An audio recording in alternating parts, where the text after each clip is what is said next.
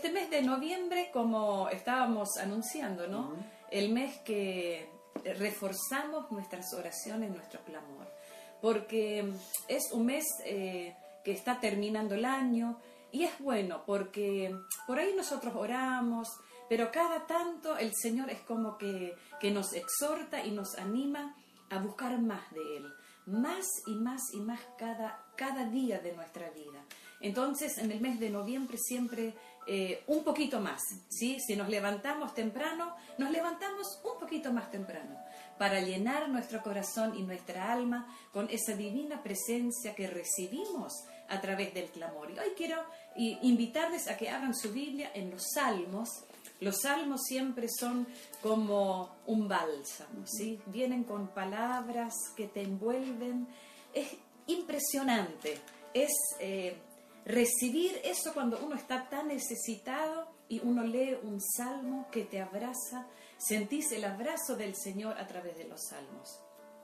Y hoy vamos a compartir el Salmo 42. Es un salmo hermoso, un salmo que, que muchas veces cuando nosotros hacemos lo que, lo que nos aconseja ese salmo, estoy segura, así como Dios una y otra vez me ha visitado, me ha fortalecido, ha llenado de nuevo, ¿sí? Mi vida, mi corazón lo va a hacer con todos aquellos que, que ponen por obra este salmo. No importa si estemos angustiados, si estemos enfermos, estemos como estemos. Este salmo en esta mañana estoy segura que va a inundar nuestro corazón.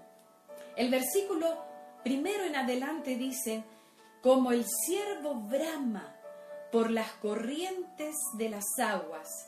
Así clama por ti, oh Dios, el alma mía. Mi alma tiene sed de Dios, del Dios vivo. El Dios vivo, el Dios que, que está siempre, que estuvo, que está y estará siempre. Ese era el anhelo del salmista de recibir la presencia del Dios, pero no de un Dios muerto, no de un Dios que no obra, no en un Dios que no responde, no en un Dios que no oye, sino al Dios vivo, al Dios dice, mi alma tiene sed de Dios, del Dios vivo. ¿A qué Dios clamamos nosotros? ¿Cuál es el Dios al que nosotros clamamos? Tenemos que clamar al Dios vivo, el creador de todas las cosas, el creador de los cielos y de la tierra y todo lo que, lo que tiene, todo lo que contiene, toda, todo, todo el universo fue creado por ese Dios. Ese Dios que nos dio oídos para oír, ese Dios que formó en nosotros los ojos para que podamos ver el Dios que formó nuestros labios, nuestra lengua, para que pronunciemos, para que anunciemos su grandeza, su, su favor, que Él nos favorece todos los días de nuestra vida. A ese Dios tenemos que clamar, como el siervo brama por las corrientes de las aguas. Nosotros podemos ver en lo espiritual, ver correr a ese siervo entre los montes, buscando ese, ese arroyo que corre con ímpetu, con fuerza, con refresco, porque él buscaba esa agua fresca que, podía refrescar su, su sed, porque ese siervo vemos que estaba en un estado de desesperación por hallar esa agua, que solamente esa agua fresca podía saciar su sed. Así el salmista se presenta delante del Dios vivo, así como el siervo brama por las corrientes de las aguas, así clama por ti, oh Dios, el alma mía. Cuando hay ese anhelo en nuestro corazón, hermanos, amigos, todo lo que nos están viendo y escuchando, si nuestro ser interior anhela con esa fuerza, con esa desesperación, que el Dios vivo venga a nuestra vida y refresque nuestro corazón y nuestra alma, estoy segura que no hay angustia, no hay enfermedad que pueda frenar que Dios nos visite siempre y cuando haya ese anhelo, esa desesperación por recibirlo, por tenerlo, por encontrarlo. No dejes de buscar. Empezaste a buscar, intensifica tu búsqueda, así como el ciervo bramó por las aguas, que tu corazón y tu alma día y noche clamen a la presencia y estoy segura que el Dios te va a visitar. No sé si es de día, al mediodía, al atardecer, a la hora de la vigilia de la noche, al amanecer, no lo sé. Pero algo sé, el que clama, Dios responde. Estoy segura de que algo extraordinario Dios va a hacer en tu vida y en todos aquellos que claman a su divina presencia. Qué hermosa la, la, figura del cielo. Es hermoso. Qué hermoso, qué hermoso. Este, bueno, son esos clásicos, ¿no? Sí. Eh, que los creyentes tenemos y que en los momentos de prueba y de necesidad vienen a nuestra mente. Y vos estabas leyendo y, justamente después cuando continúa, eh, viene como una, un recuerdo que hace, dice, me acuerdo de estas cosas y derramo mi alma dentro de mí. Y se acuerda, dice, de cómo iba yo con la multitud y la conducía hasta la casa de Dios. Mira qué cosa, ¿no? Entre voces de alegría y la alabanza del pueblo en fiesta. Después dice, ¿por qué te abatís, alma mía? Espera en Dios, porque aún he de alabarle. Bueno, esto es una palabra de esperanza para aquel que ayer no pudo venir, que por a lo mejor todavía está dentro de la franja de riesgo, porque tiene algún, algún impedimento que no le permite, no vamos a estar nombrando los impedimentos personales que cada uno pueda tener, pero ya va a llegar, ya va a llegar. Ya vas a estar también eh, con nosotros en el tem, en, en, la casa de Dios, en nuestro salón de reunión, eh, al aire libre, porque eh, no son las paredes, no es el, no es el lugar físico, es la nuestra reunión. ¿no?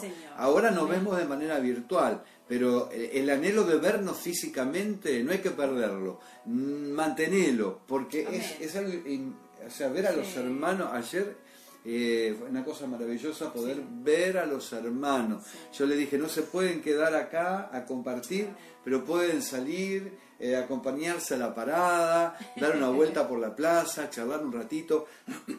Así que eh, es una felicidad, ¿no? Y, esto relacionado a la oración, ¿no? Que cuando venimos a Dios sedientos, necesitados, hambrientos, ¿a quién iré?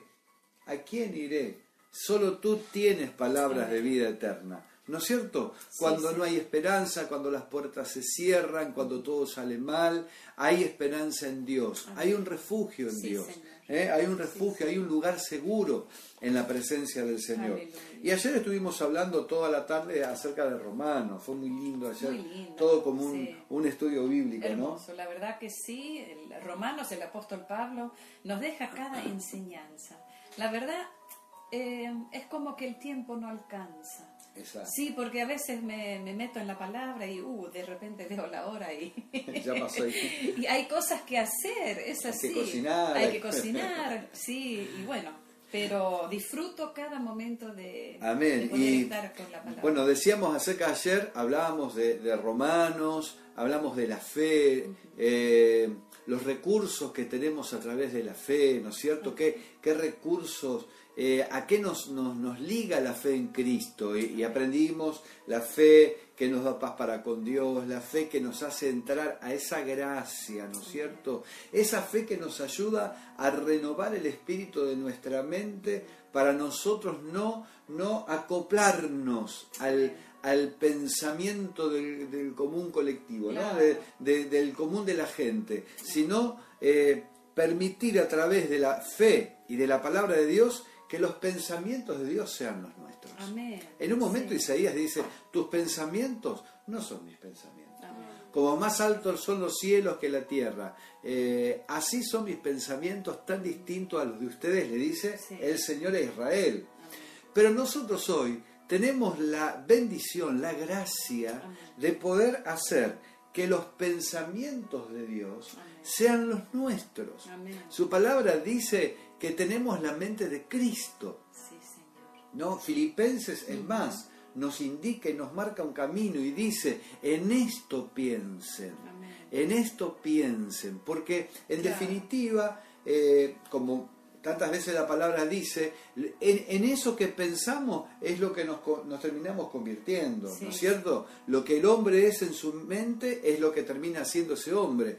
Lo, lo que uno observa también, ¿no? Lo que uno tiene por delante. Uno los ojos eh, son, son, ¿no es cierto?, entre los oídos y los ojos de los sentidos que más a nosotros nos eh, hacen entrar al alma cosas, emociones, sentimientos, bueno, un montón, un montón de cosas. Entonces, lo que oímos y entra en nuestra y lo que vemos.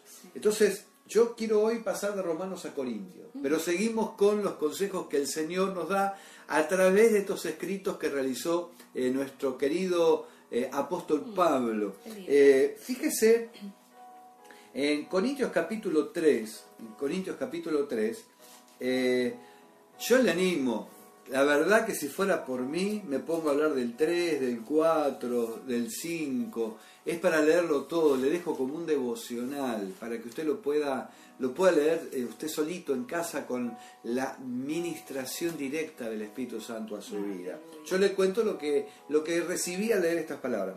Capítulo 3 habla acerca del ministerio del nuevo pacto, ¿no? Porque Pablo como judío está presentando a Cristo, ¿no? Está presentando la culminación de todas las cosas del antiguo pacto y explicándole a la gente cómo es ahora este tiempo en el pacto de Cristo. Ya no corderos, ya no... no ni palominos, ni nada. Nada de eso, nada, nada de, las costumbres religiosas de la época, de las tradiciones, de, todos los requisitos que había para el culto. Todo empieza a cambiar porque en Cristo hay un cumplimiento, se cumple. Toda esa etapa, Él vino a cumplir, Él vino a a cumplir y a comenzar una etapa nueva ya a través de la redención que es por su sangre. ¿eh? es el gran sumo sacerdote. Por eso los sacerdotes tenían un problema, se quedaron sin trabajo. No entendían, no entendían. Eh, si hubiesen entendido, hubiesen tenido más trabajo. Pero pensaron que Cristo venía a robarles un lugar y todo lo contrario, Cristo vino a compartir Dice, dice Pedro que somos una nación de reyes y ah, sacerdotes, eh, pero en otro sentido, no en el sentido de la religión, sino en el sentido de ser ministros de Dios, servidores para, para Dios, eh, estar entre, entre la gente y Dios, ¿no? como intercesores, como mediadores. Ah, que es para hablar todo el día, ¿no? Entonces, si ustedes leen el capítulo 3, eh, habla en un momento Pablo dice, este ministerio que tenemos nosotros no es algo que nosotros eh, lo hayamos aprendido, la verdad lo recibimos de Dios. Esto es algo, y en un momento dice, un pasaje muy clásico, eh, la letra mata y el espíritu vivifica, porque les habla acerca de la letra de la ley, ¿no? de, de esas tablas de la ley de Moisés, que los judíos no, no, no terminaban de entender. O sea, la ley vino a demostrar que el hombre no puede la ley vino a sacar a luz el pecado y que el hombre solo, sin Dios, no puede realizarlo. Fíjese el capítulo 3, tengo que leer un poquito, no lo iba a leer, pero necesito leer esto. ¿Eh? Dice el verso 12 del capítulo 3 de segunda carta a los Corintios. ¿sí? Así que, teniendo tal esperanza, actuamos con mucha franqueza. Y no como Moisés, ¿eh? porque Moisés fue a hablar con Dios, la gloria de Dios fue tan grande que el rostro, la, apariencia, la, la, persona primero de, Moisés, hizo que su apariencia también fuera transformada porque estuvo en contacto directo con Dios. Entonces él bajó con un velo porque si alguien veía esa gloria podía morir, ¿no es cierto? Miren qué, qué maravilla. Dice, y no como Moisés que ponía un velo sobre el rostro para que los hijos de Israel no fijaran la vista eh, en el fin de aquello que había de desaparecer. Pero el entendimiento de ellos se embotó, porque hasta hoy cuando leen el antiguo pacto les queda el mismo velo sin descorrer, el cual por Cristo es quitado. ¿no? Es, es, eh, es maravilloso. Eh, ver esta experiencia, ¿no? Es como que pueden conocer, pero hasta acá, ¿no? Podían recibir las palabras, pero no la revelación de Dios. ¿Eh? Por eso el velo, no podían ver la gloria de Dios, solo tenían que limitarse. Ahora, cuando viene Cristo, Cristo quita el velo. Así como el velo del templo se rompe y da acceso a las personas por la fe a la gracia, el velo...